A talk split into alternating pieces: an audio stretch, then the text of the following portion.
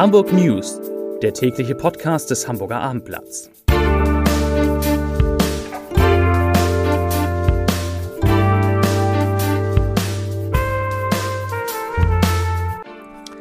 Herzlich willkommen. Mein Name ist Lars Heider und heute geht es um das neue 2G-Konzept, das der Hamburger Senat vorgestellt hat und das ab Sonnabend in Kraft treten soll. 2G steht für genesen und geimpft.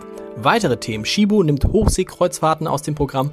Hamburg ist ganz oben und ganz unten, wenn es um die Kita-Betreuung geht. Und der grüne Cem Özdemir sagt in unserem Podcast, dass man es mit dem Gendern auch übertreiben kann. Dazu gleich mehr. Zunächst aber wie immer die Top 3, die drei meistgelesenen Themen und Texte auf abendblatt.de. Auf Platz 3, Shibo streicht Angebot für Schiffsreisen zusammen. Auf Platz 2, Leistner greift auf Instagram Walter und den HSV an. Und auf Platz 1, 2G, Tanzen, Kinos, Kneipen, was in Hamburg bald möglich ist. Das waren die Top 3 auf abendblatt.de.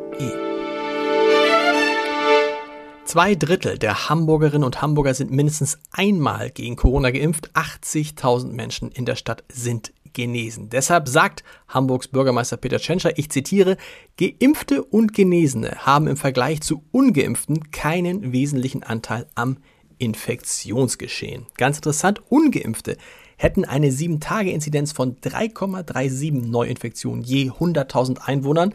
Insgesamt liegt dieser Wert in Hamburg, offenbar getrieben allein durch die ungeimpften, bei 79,0. Künftig sollen Theater, Kinos, Restaurants, Kirchen und alle anderen, die Publikumsverkehr haben, jetzt die Möglichkeit haben, nahezu wie vor der Pandemie ihre Häuser und Geschäfte zu öffnen, wenn sie, Achtung, eben nur Getestete und Geimpfte zulassen. Das ist die sogenannte 2G-Konzeption, die der Senat heute vorgestellt hat. Wer sie nutzen will, wer also auf 2G statt auf 3G setzen will, das dritte G steht ja für getestet, muss das bei der Stadt anmelden und dann deutlich erkennbar machen, dass nur noch Geimpfte oder Genesene Zutritt in sein Lokal, in sein Unternehmen, wohin auch immer haben. Auch alle Beschäftigten in 2G-Städten müssen geimpft oder genesen sein. Die Maskenpflicht in Innenräumen, die bleibt allerdings erst einmal bestehen, auch bei all denen, die 2G machen. Heute sind in Hamburg 198 Corona-Neuinfektionen gemeldet worden. Das sind 16 Fälle mehr als am Montag, aber 9 weniger als am Dienstag vor einer Woche. Und damit sinkt der Inzidenzwert erneut auf nun 79,0. Ich habe es bereits gesagt. Die Zahl der Menschen, die in Hamburger Krankenhäusern mit Covid-19 behandelt werden müssen, die ist allerdings gestiegen, nämlich auf 106 und 41 davon liegen auf einer Intensivstation.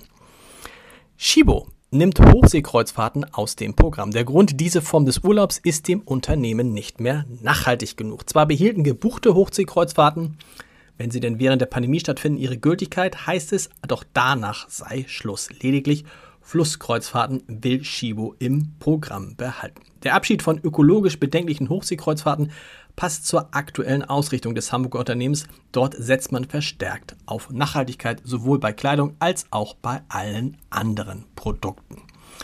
Übrigens 2020 hat Shibo insgesamt einen Umsatz von 3,13 Milliarden Euro gemacht. Auch das wurde heute bekannt. Einen schweren Unfall hat es heute in Hamburg-Winterhude gegeben. Gegen 6.10 Uhr ist dort ein Motorradfahrer auf der Sirichstraße verunglückt. Nach ersten Ermittlungen der Polizei fuhr er mit seiner Maschine mit deutlich überhöhter Geschwindigkeit auf dem rechten Fahrstreifen in Richtung Innenstadt. Der Fahrer eines VW Passat Kombi übersah ihn offenbar. Als er in Höhe der Andreasstraße den Fahrstreifen wechselte, kam es zur Kollision. Der Motorradfahrer stürzte, prallte gegen den Kannstein und gegen einen Lichtmast. Dabei erlitt er schwere Verletzungen im Bereich des Rückens, des Beckens und der Hand und wurde in Begleitung eines Notarztes ins Krankenhaus gebracht. Der 43 Jahre alte Passatfahrer, der blieb unverletzt. Durch den Unfall wurde auch noch ein abgestelltes Wohnmobil beschädigt. An beiden Unfallfahrzeugen erstand, entstand wirtschaftlicher Totalschaden. Bei der Kita-Betreuung der unter Dreijährigen liegt Hamburg beim Personalschlüssel unter den westdeutschen Bundesländern auf dem letzten, bei der sogenannten Teilhabequote dafür auf dem ersten Platz. So betreute im vergangenen Jahr rechnerisch ein Erzieher oder eine Erzieherin im Schnitt 4,3 Kinder. Das geht aus dem Ländermonitoring Frühkindliche Bildungssysteme der Bertelsmann Stiftung hervor.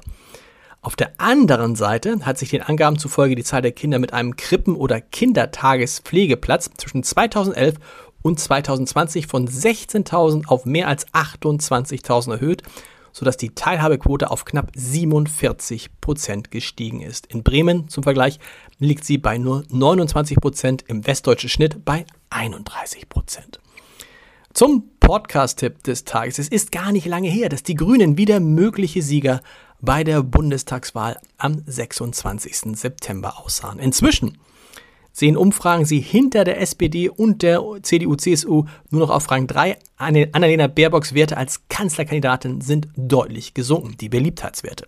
Was ist da schiefgelaufen? Warum kommt eine junge Frau in Deutschland nicht an und ist jetzt sogar eine Regierungsbeteiligung der Grünen in Gefahr? Darüber spreche ich in der schönen kleinen Reihe Entscheidertreffen Heider mit dem grünen Spitzenpolitiker Cem Özdemir. Und ja, es geht auch ums Gendern. Da hat Herr Özdemir eine Meinung, die, wie ich finde, von der Meinung der Grünen abweicht. Das komplette Gespräch hören Sie unter www.abendblatt.de slash Entscheider. Viel Spaß dabei und Hamburg News gibt es morgen wieder um 17 Uhr auf abendblatt.de. Bis dahin, tschüss.